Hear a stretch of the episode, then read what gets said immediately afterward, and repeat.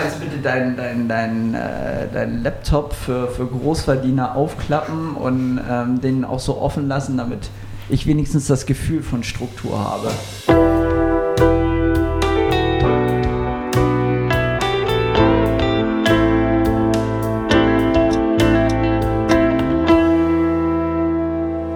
Man kann für den Klimaschutz sein und trotzdem Respekt vor der Arbeit verstorbener Künstler haben. Sich über den Hunger der Welt beschweren, aber dann mit Kartoffelsuppe um sich schmeißen. Das ist so dumm wie die Nacht finster. Sophia Tomalla. So. Und damit herzlich willkommen zur ersten Folge Ehrlich Berlin. Zur ersten Folge Ehrlich Berlin. Und wir starten direkt rein mit einem, ich sage mal, gesellschaftlichen Banger. Ja, Sophia Tomalla, sie ist bekannt für, für Zitate, für Aussagen, die die Nation bewegen.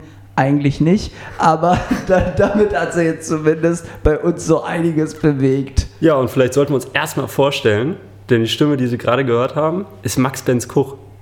Das, das bin ich und die Stimme, die Sie bei, bei der Einleitung gehört haben, das ist Nick Wilke. Ja, herzlich willkommen. Starten wir rein mit dem ersten Thema. Mit Kartoffelsuppe um sich schmeißen. Was sagen wir dazu? Ja, was sagen wir dazu? Also erstmal ganz verrückte, ganz verrückte Zeiten. Also hätte man das vor, vor 10, 15 Jahren der Generation vor uns vorgetragen, dann äh, wäre wär so ein bisschen Stirnrunzeln angesagt gewesen.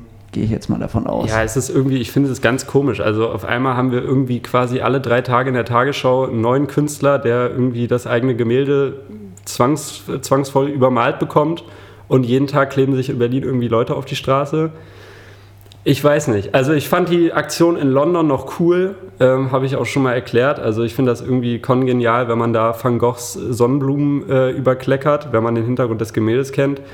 Aber irgendwie der Monet in Potsdam, das war einer zu viel. Das war irgendwie nicht so schlau einfach. Erläuter mal deine Gedanken. Also ich finde, wenn man den Hintergrund von Van Goghs Gemälde kennt, das er gemalt hat, um quasi Gauguin bei einem Besuch die Natur zu ermöglichen und dann auch noch den Hintergrund kennt, dass Van Gogh selber seine eigenen Gemälde übermalt hat, um Ressourcen zu sparen, weil er einfach keine Ressourcen hatte. Und jetzt auf einmal die Klimaaktivisten daherkommen und sagen, wisst ihr was, wir haben auch Ressourcenknappheit, wir übermalen Van Goghs Gemälde quasi auch. Und ich meine, man muss dazu sagen, in London, das Gemälde war komplett hinter Glas. Nach fünf Stunden war da gar nichts mehr zu sehen. Das Gemälde sieht jetzt genauso aus wie noch vor einem Jahr wie vor fünf Jahren. Von daher muss ich sagen, die Aktion fand ich wirklich genial. Das war einfach Aktionskunst wie Jonathan Mese. Aber jetzt in Potsdam, das war so Trittbettfahrerei, wo ich nicht weiß, haben die Aktivisten überhaupt selbst verstanden, wie genial die Aktion ihrer Kollegen war. Ja, war, war ganz schön willkürlich war total willkürlich. Also in Potsdam war das total. Also warum greift man sich jetzt den Monet? Ist ja irgendwie ganz klar, weil Monet der größte Name im Barberini ist. Ja, und sieht einfach auch gut aus. Ja, ist auch einfach eine, eine coole Optik. Aber das ist so, das ist so, so ideenlos, so, so finde ich auch leicht dümmlich. Und da kommt man, apropos leicht dümmlich, irgendwie gleich zu, dieser, zu den anderen Aktionen in Berlin. Auf die Straße kleben, immer so eine Sache weiß ich nicht, wie du das siehst, finde ich irgendwie dämlich. Also weiß ich nicht, was das bringen soll. Und jetzt ist es ja dazu gekommen, wie es kommen musste, wenn sowas häufiger passiert. Ein Rettungswagen kommt nicht durch zu einer Frau. Was passiert? Diese Frau liegt jetzt lebensgefährlich verletzt im Krankenhaus. Weiß ist mittlerweile ist, sogar verstorben. Ist mittlerweile sogar verstorben. Ja, und jetzt äh, kommen wir vielleicht sogar schon zur ersten Kategorie bei uns. Ich möchte dem noch hinzufügen, dass trägt nichts zur, zur, zum inhaltlichen Gehalt dieser Folge bei. Aber der Unfall mit der von dir angesprochenen verstorbenen Frau war wirklich 150, lass es 200 Meter Luftlinie von meiner Haustür entfernt sein. Und heute am Sonntag, wir nehmen hier Sonntagabend auf, haben dort auch große Proteste stattgefunden. Also diese Situation eigentlich, so böse das klingt, darauf hat man gewartet. Das wurde immer wieder beispielhaft genannt und jetzt ist genau diese Situation eingetreten. Es gab einen Verkehrsunfall, wie es ihn wahrscheinlich mehrfach äh, in der Woche bundesweit gibt nur eben mit diesem Fakt, dass der Rettungswagen oder das, das Fahrzeug mit den, mit den ähm, mit den Hilfs Hilfsgeräten für, für den Unfall nicht durchgekommen ist, weil es im Stau stand, weil eben Klimaproteste waren und weil sich eben Aktivistinnen und Aktivisten auf die Straße geklebt haben. Und da möchte ich noch mal ganz kurz äh, hinzufügen, das bringt uns, das ist meine persönliche Meinung, auch nicht weiter, sich nee, auf, auf gar keinen Fall. kleben. Das ist für mich die falsche Art des Protestes. Ich finde, Protest immer sollte immer sollte immer erlaubt sein und das ist ja auch das ist ja auch so verfassungsrechtlich festgeschrieben. Ich finde das wichtig und ich finde das auch richtig, aber das bringt uns nicht weiter. Ganz im Gegenteil, ich glaube, das ist absolut kontraproduktiv für dieses wichtige Thema und für dieses große Thema, was uns ja noch die nächsten Jahre bewegen wird. Total. Und du hast es gerade gesagt, es war eine Frage der Zeit. Also das ist ja dieses, es gibt jeden Tag so viele Verkehrsunfälle in Berlin und dann gibt es nun mal einfach die Wahrscheinlichkeit, die steigende Wahrscheinlichkeit, je häufiger man sich auf die Straße klebt, desto höher die Wahrscheinlichkeit, dass irgendwann mal sowas passiert. Und jetzt muss man sich, finde ich auch, dafür ein bisschen verantwortlich machen. Auch wenn man natürlich sagen kann, klar, die Rettungsgasse wurde nicht ordnungsgemäß gebildet. Aber, das ist natürlich jetzt alles hypothetisch, es wäre wahrscheinlich anders gekommen, wenn sich da niemand auf die Straße geklebt hätte. Und das ist dann so eine Sache, wie gesagt, Verantwortung zeigen. Da gab es jetzt ein schönes Interview mit einem Sprecher der letzten Generation im Deutschlandfunk. Der war sich der Verantwortung irgendwie nicht so bewusst und war den Fragen des Interviewpartners auch nicht so ganz gewachsen, sagen wir mal. Ich gebe da nochmal ein paar Eindrücke. Also, es ist so, dieser, dieser Jakob Bayer, so heißt er, ist Sprecher ähm, der letzten Generation, setzt sich da ins Interview und kriegt eigentlich die ganz simple Frage, fühlen Sie sich verantwortlich dafür, was da passiert ist? Und diese neun Minuten sind wirklich super toll, weil er eigentlich nur die gleiche Antwort immer gibt und zwar einfach nach dem Motto, wissen Sie was, wir steuern gerade in eine globale Klimakatastrophe hinein, da werden Kämpfe um Ressourcen passieren ähm, und es werden potenziell Milliarden von Menschen sterben. Und äh, ja, also das ist so basically sein Argumentationsmuster. Also er sitzt da quasi neun Minuten lang im Ruderboot. Klassischer Fall von die falsche Antwort geben, aber nichts Falsches sagen. Genau. Ja, war in dem Moment aber falsch. Ja, ich finde das auch immer, finde das auch immer ein bisschen schwierig. Ich ärgere mich persönlich auch darüber, wenn Menschen einfach in wichtige Interviews geschickt werden, mit wichtigen Thematiken, wo es um große Debatten geht und diese Menschen sind einfach der Situation nicht gewachsen. Ich finde das super, super schwierig. Und du hast es, du hast es gesagt, das ist ja eine Frage, wenn man sich auf das nicht vorbereitet, auf was denn bitte dann? Also um hier nochmal ein bisschen Hintergrund zu geben, äh, journalistischen Hintergrund, das ist ja wirklich so eine Basic-Frage. Natürlich wird das gefragt. Ja. Also da muss ich mir nicht wie, wie, wie, wie irgendein ähm, fremdgesteuerter Superstar die Fragen vorher schicken lassen oder an mein Management ähm, oder in dem Fall an die Aktivistengruppe, sondern das kann ich mir ja selber denken. Ja, vor allem es ist auch logisch, wie wir schon gesagt haben, dass es irgendwann passiert. Das heißt, man muss sich eigentlich, finde ich, schon bevor es jetzt passiert ist, mit dieser Fragestellung auseinandersetzen als Presseteam von so einer Organisation. Was passiert eigentlich, wenn X, Y und Z passieren? Was sagen wir dann? Wie stellen wir uns dann hin? Ganz ehrlich, ich würde sogar so weit gehen, ich hätte mir früher stärkere Distanzierungen gewünscht von ich sage es jetzt mit Absicht so verallgemeinernd, von der grünen Aktivistenszene in Deutschland. Ich spreche da Leute an, wie eben eine Luisa Neubauer. Ich hätte mir im Vorhinein gewünscht, dass eine Person wie sie, die so ein schweres Wort mittlerweile ja hat und eine unglaubliche Reichweite bundesweit hat und auch die ist ja weltweit anerkannt, also die, die geht ja mit, ähm, mit Greta Hand in Hand bei den größten Kongressen und bei den größten Fridays for Future Veranstaltungen. Ich hätte mir einfach gewünscht, wenn sie sagt, Leute, das bringt nichts, wenn ihr euch auf die Straße klebt kommt lieber am Freitag und äh, wählt richtig und macht Werbung für das, was gewählt werden soll, was wichtig ist für unsere Themen und für die Themen, die uns bewegen, weil wir haben ein gemeinsames Ziel, weil wir steuern gerade auf 2,5 Grad zu und nicht auf 1,5 Grad. Und ähm, das hätte ich mir einfach gewünscht und das kam nicht oder das kam nicht in, in, in der Deutlichkeit. Natürlich, sie hat das jetzt nicht befeuert und absolut befürwortet, aber es kam keine Distanzierung.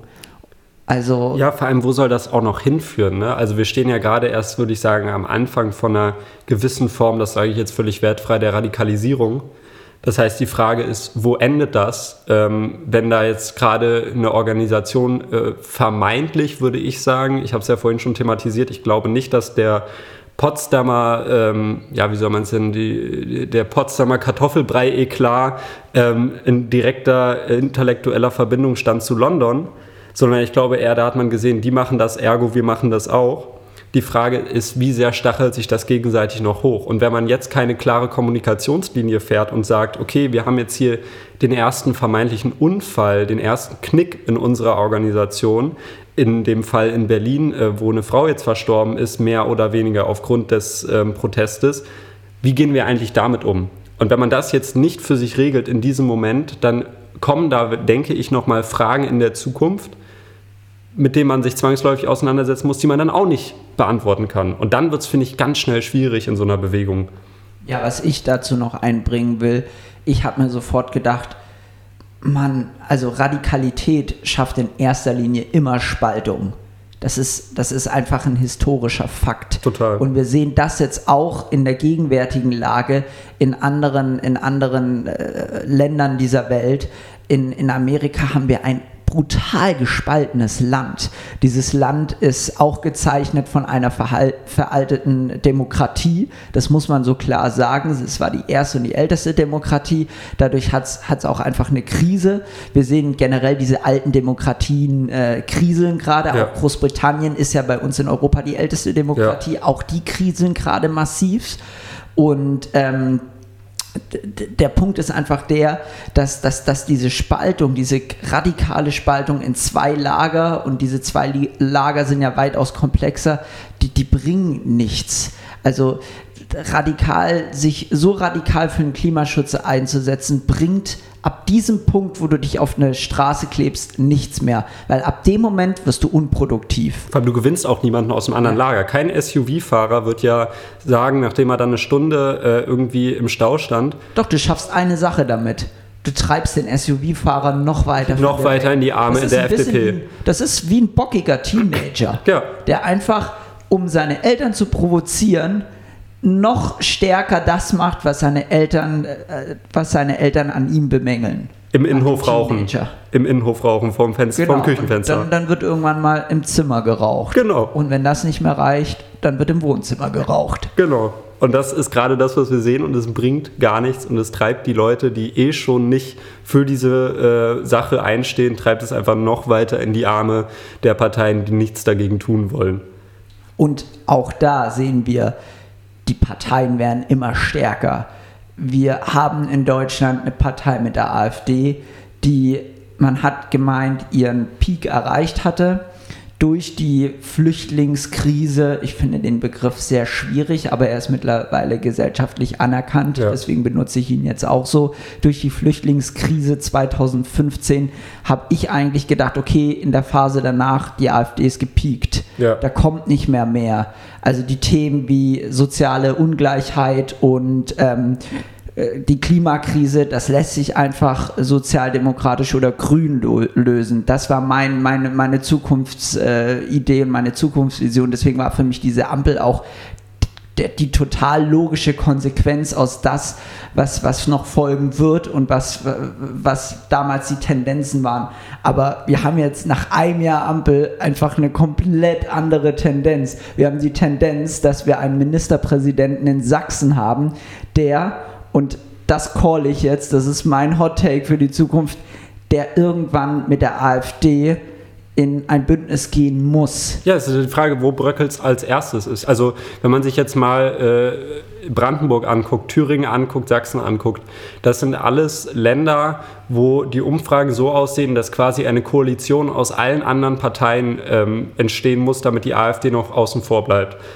Die Frage ist erstens, wie lange ist das demokratisch noch produktiv? Und die zweite Frage ist dann, wer knickt als erstes, ich würde jetzt sagen, von den CDU-Lern ein? Also ich würde jetzt nicht sagen, dass ein SPDler irgendwann sagt, wir koalieren mit der AfD. Und der angesprochene Ministerpräsident aus Sachsen wird der Erste sein, der einknicken muss und der einknicken wird, weil er schon jetzt schon in seinem Prozess des Einknickens sehr weit ist. Ja, ich meine, er, er hat ja die Füße unterm Tisch mit Putin eigentlich schon. Also das, das wird ihm ja auch immer nachgesagt und ich finde das auch fair. Also ich meine... Ja, Nochmal ganz kurz Inhalt reinzubringen.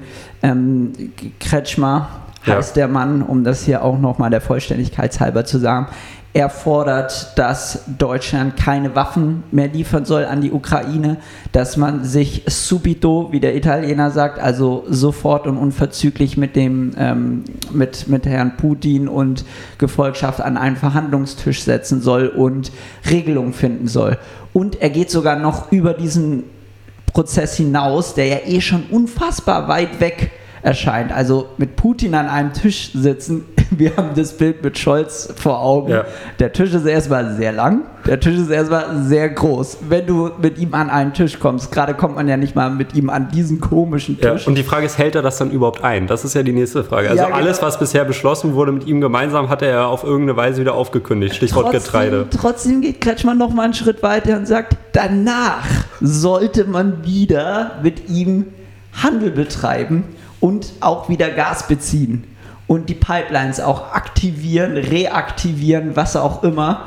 Und ähm, das finde ich schon, das ist schon sehr schwierig. Und ich habe das Gefühl, mir tat er eigentlich immer in der Vergangenheit ein bisschen leid. Ich meine, das ist ein Bundesland, was sehr große Schwierigkeiten hat, was sicherlich am gebeutelsten ist von der Wiedervereinigung. Ja. Und ähm, wo wir auch so ein bisschen eine amerikanische Situation haben, die größte Spaltung zwischen links und, und rechts. Zwischen urban und auch, äh, sag ich mal, ländlich ist auch eine richtig, Riesenspaltung. Und wir haben da sogar, wir haben sogar Hauptstädte dieser ja. Lager. Wir haben mit Leipzig, ich habe einen sehr guten Freund in Leipzig.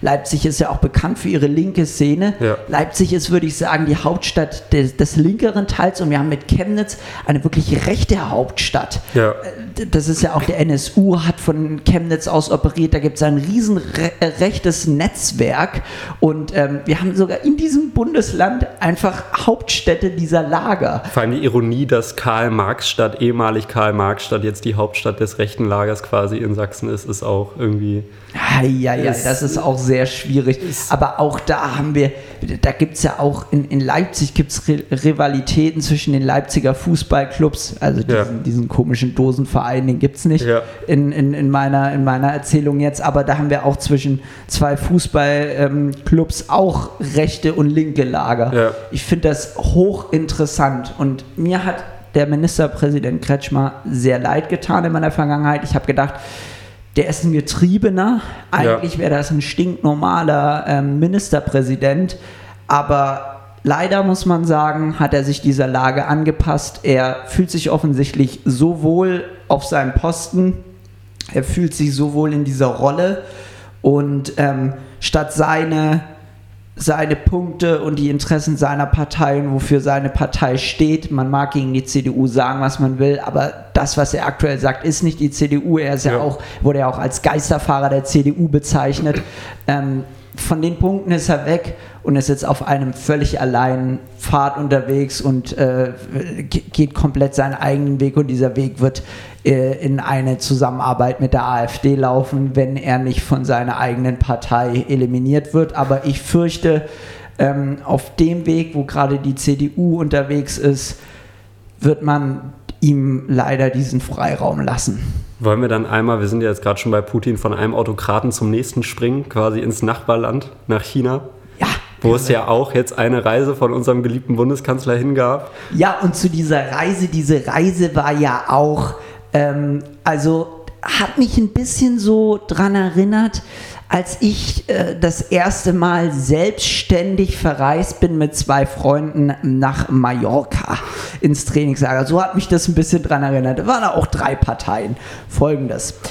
Der chinesische Staatspräsident Xi Jinping hat nochmal seine Macht ähm, und Funda hat, dann, hat dem nochmal ein ganz anderes Fundament gegeben. Er ist ja sowieso schon Präsident auf Lebenszeit. Jetzt bis 2037 offiziell erstmal, aber ja, ne, wahrscheinlich aber, Verlängerung aber danach noch. Der, der, der Mann, der, der Mann, der, der wird uns noch eine ganze Weile begleiten. Und er ist jetzt auch noch als der stärkste Mann der chinesischen Volkspartei, der kommunistischen chinesischen Volkspartei ähm, ernannt worden und hat da auch nochmal seine Macht gefestigt. Und zur Feier dessen, weil ja gerade alles so gut läuft in der Welt, hat er sich gedacht, komm, ich lade mal Kollege Macron aus Frankreich ein und den neuen Scholz aus Deutschland.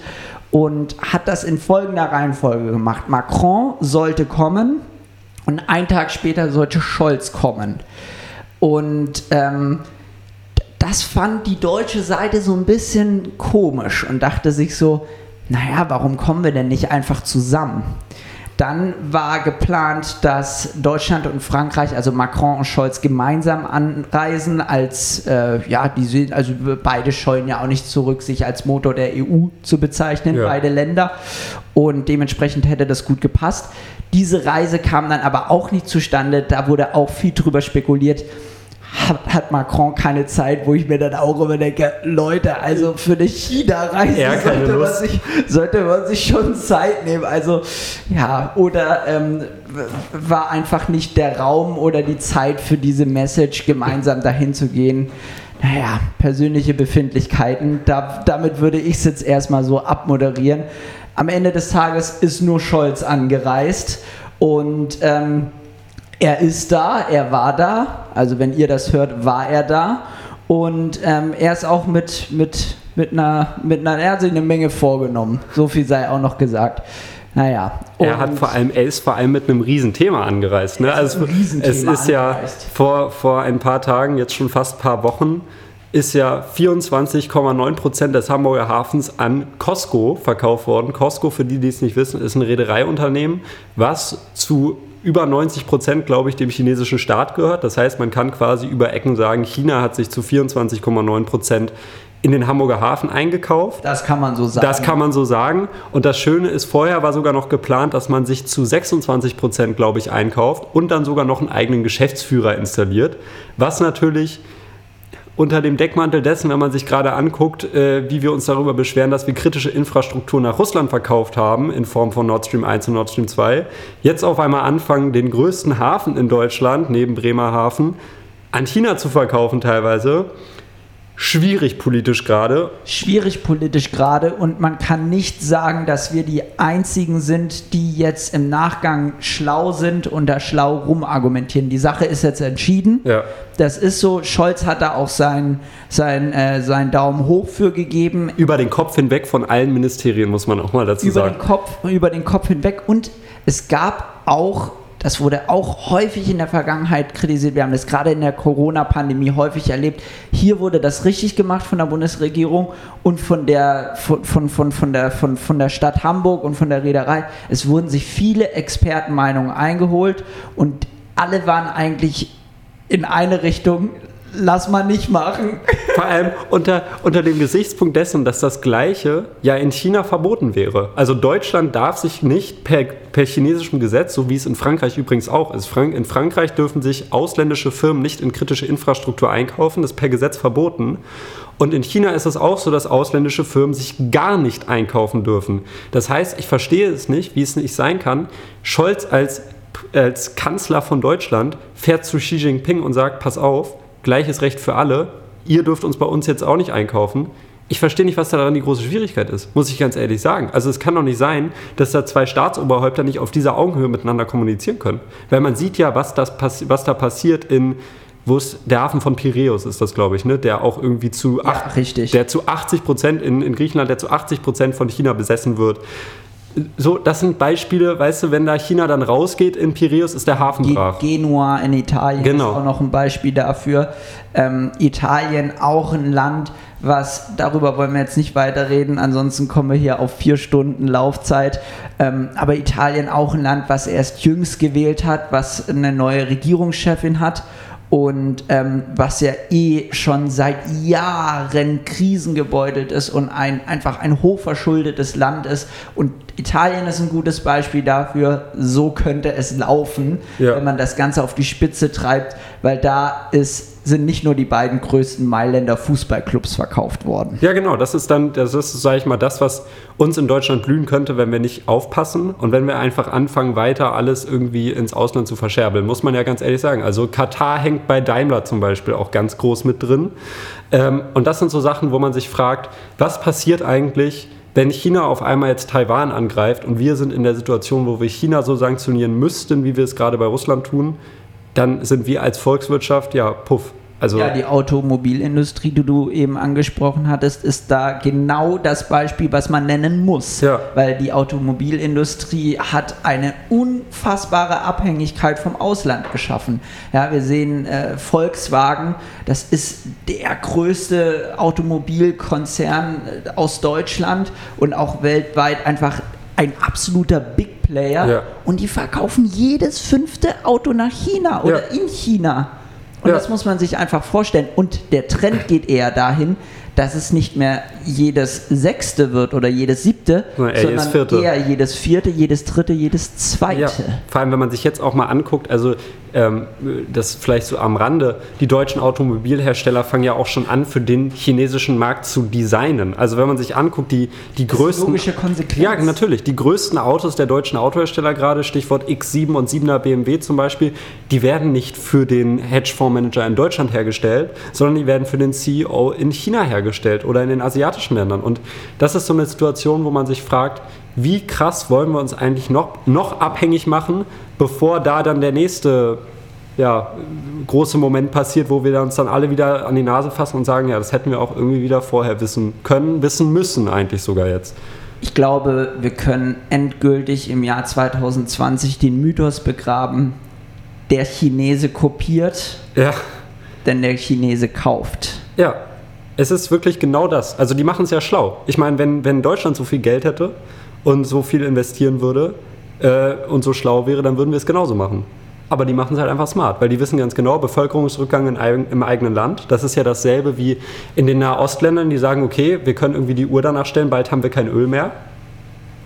So, müssen wir unser Geld irgendwo anders hin rein investieren, in Tourismus oder hast du nicht gesehen? So. Was mich, was mich absolut beängstigt, ist einfach, dass wir mittlerweile an einem Punkt sind, wo sich nicht mal mehr Deutschland und Frankreich einig sind. Ich Ja. meine, der angesprochene Staatsbesuch von Scholz, ich habe darüber geredet, es ist unheimlich, es, es war einfach schwierig, ähm, dass diese Reise überhaupt zustande kam. Oder der Weg dieser Reise war schon ein weiter, Ja. wie der Weg ja auch schon von Deutschland nach China ein weiter ist.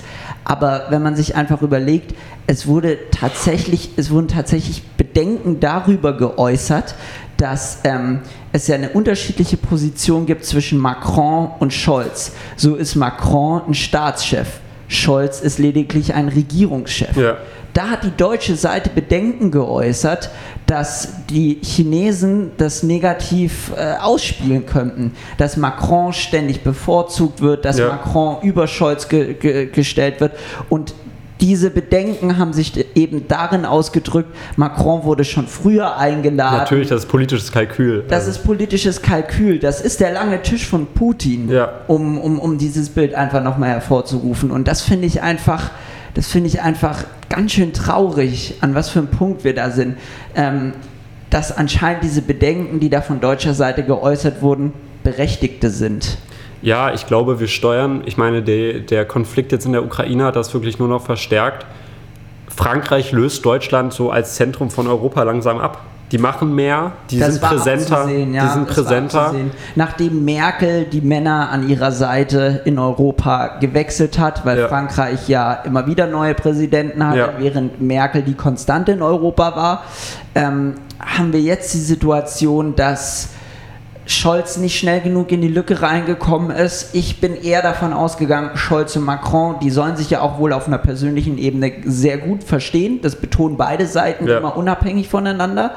Aber nichtsdestotrotz konnte Scholz das nicht aufhalten, dass Macron ähm, einfach an ihm vorbeigezogen ist, weil er einfach auch diesen persönlichen Wettkampf gesucht hat und immer die Nase vorne haben wollte. Weil Scholz vielleicht auch nicht so der Staatsmann ist, wie es Merkel war.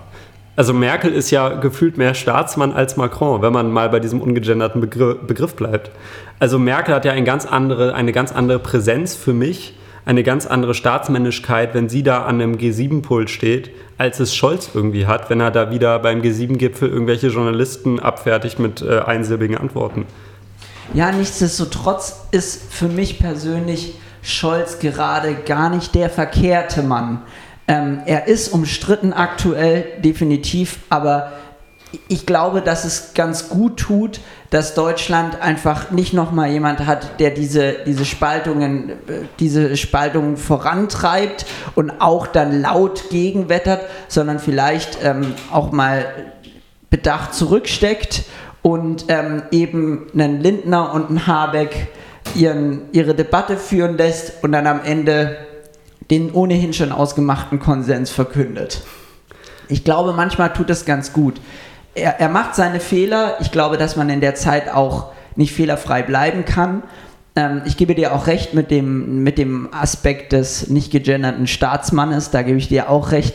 Ähm, vielleicht ist er noch nicht oder ist er nicht der große Staatsmann, sondern mehr Finanzminister. Ja. Ähm, aber nichtsdestotrotz glaube ich nicht, dass er, dass er aktuell ein schlechter Kanzler ist. Ich finde es auch einfach, ich, ich habe auch einfach den Eindruck, Macron ist auch, ist, ist auch ein, ein innenpolitisch getriebener. Frankreich hat ja auch riesige innenpolitische Probleme. Man sagt ja auch, ähm, Frankreich nachher, die innenpolitischen Probleme, die Frankreich hat, die werden auch irgendwann mal in Deutschland ja. äh, so kommen. Und da habe ich ganz große Angst vor. Was glaubst du denn, wie wird denn Scholz mit dem neuen brasilianischen Präsidenten umgehen? Nachdem da ja die letzten paar Jahre die bürokratischen Beziehungen, die demokratischen Beziehungen eher auf Eis lagen. Was glaubst du? Gibt es da, gibt's da ein neues Anwärmen? Ich finde, wir müssen erst einmal der Vollständigkeit halber sagen, dass ähm, Brasilien gewählt hat. Brasilien hat sich sozialdemokratisch bzw. links äh, entschieden. Mit 51 Prozent in der Stichwahl. Also eindeutiger geht es quasi fast gar nicht. Genau, und da sind wir schon bei dem nächsten Punkt. Ähm, dass das Problem ist in Frankreich, ich habe heute, hab heute erst, erst was dazu äh, gelesen, die Wahl ist damit oder die, die Entscheidung über die Machtverteilung ist damit noch lang nicht entschieden. Ja, es, es, es ist sogar möglich, dass wir in, in wenigen Monaten ein Amts, äh, Enthebungsverfahren gegen den neu gewählten Präsidenten haben. Und ähm, das finde ich einfach super komisch. Es ist eine super skurrile Situation. Es irgendwie. ist eine super skurrile äh, Situation, weil eben das Bolsonaro-Lager auf der rechten Seite könnte durch komplett schwierige und komplizierte Umwege, die eben Politik und Demokratie und Verfassung so mit sich bringt, und ein bisschen das, Korruption auch noch, ne? Und, und, eine gehörige Portion Korruption könnten den neu frisch gewählten Präsidenten auch ganz schnell wieder da vom Thron runterschmeißen.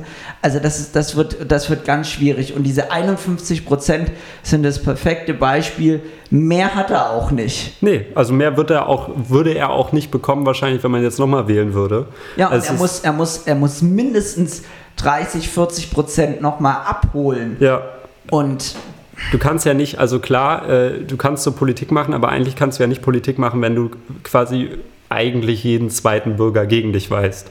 Das funktioniert ja nicht. Also du kannst ja, du hast dann zwar irgendwie auf so einer gewissen Weise demokratische Legitimation, aber eigentlich ist es doch eine total skurrile, dämliche Situation, wenn du eigentlich weißt, ey, ziemlich genau die Hälfte des Volkes ist eigentlich gegen mich er hat das probiert, ein bisschen, den, er hat probiert, den Druck rauszunehmen aus der Situation, indem er am Wahlabend noch von einem, äh, von, von, von sich sprach, er möchte für das ganze brasilianische Volk da sein. Ich fand generell seine Herangehensweise in, an den Wahlkampf, ich fand seine Herangehensweise am Wahlabend sehr gut, war ein positives Zeichen. Ich habe auch, ich auch wirklich nur ähm, ein positives Gefühl, wenn ich daran denke und denke mir, boah, das ist nochmal gut ausgegangen und ich traue ihm das auch zu. Er hat ja auch schon ein bisschen was auf dem Kerbholz. Er war ja auch schon mal Präsident, er war auch schon mal im Gefängnis. Das volle Paket. Also er hat wirklich, er hat schon wirklich eine Menge mitgemacht. Und ähm, ich traue ihm das aber zu, dass er, dass er da wirklich auch eine Menge wieder zusammenführen kann und zumindest 25, 30 Prozent wieder hin, hinter sich bringen kann oder hinter sich bringen kann, so dass äh, es eben nicht nochmal zu Neuwahlen in sechs Monaten kommt. Wir bestimmen ja bei uns auch immer den Sieger der Woche. Würdest du denn sagen, Lula da Silva ist so ein bisschen der Sieger der Woche? Ich würde sagen, er ist, jetzt ist der Name zum ersten Mal gefallen, fällt mir gerade Der Name ist zum ersten Mal Lula da Silva, neuer brasilianischer Präsident. haben wir gut auf, aufgebaut. Unsere Kommunikationswissenschaftsdozentin wäre stolz auf uns. Ähm, ich würde sagen, er ist, der, er ist der Sieger der Woche weil, weil er sich das verdient hat. Ähm, ich würde aber vor allem sagen, dass die südamerikanischen Länder gerade Europa zeigen, ähm, man kann Krise auch anders wählen. Ja, es ist, kein, es ist kein Rechter. Es sind überall Sozialdemokraten an der Spitze. In Chile, in Brasilien, in Argentinien, in Ecuador, in Kolumbien sind es alles linke, linksmittig, teilweise sozialdemokratisch, teilweise auch sehr links, wie in Venezuela, aber sind alles solche Menschen an der Spitze und nicht wie in Europa, wo du inzwischen eigentlich nach einem Sozialdemokraten an der Spitze außerhalb von Dänemark und äh, Deutschland irgendwie ein bisschen suchen musst. Ja, man könnte, man könnte da jetzt ganz große Fragen aufwerfen.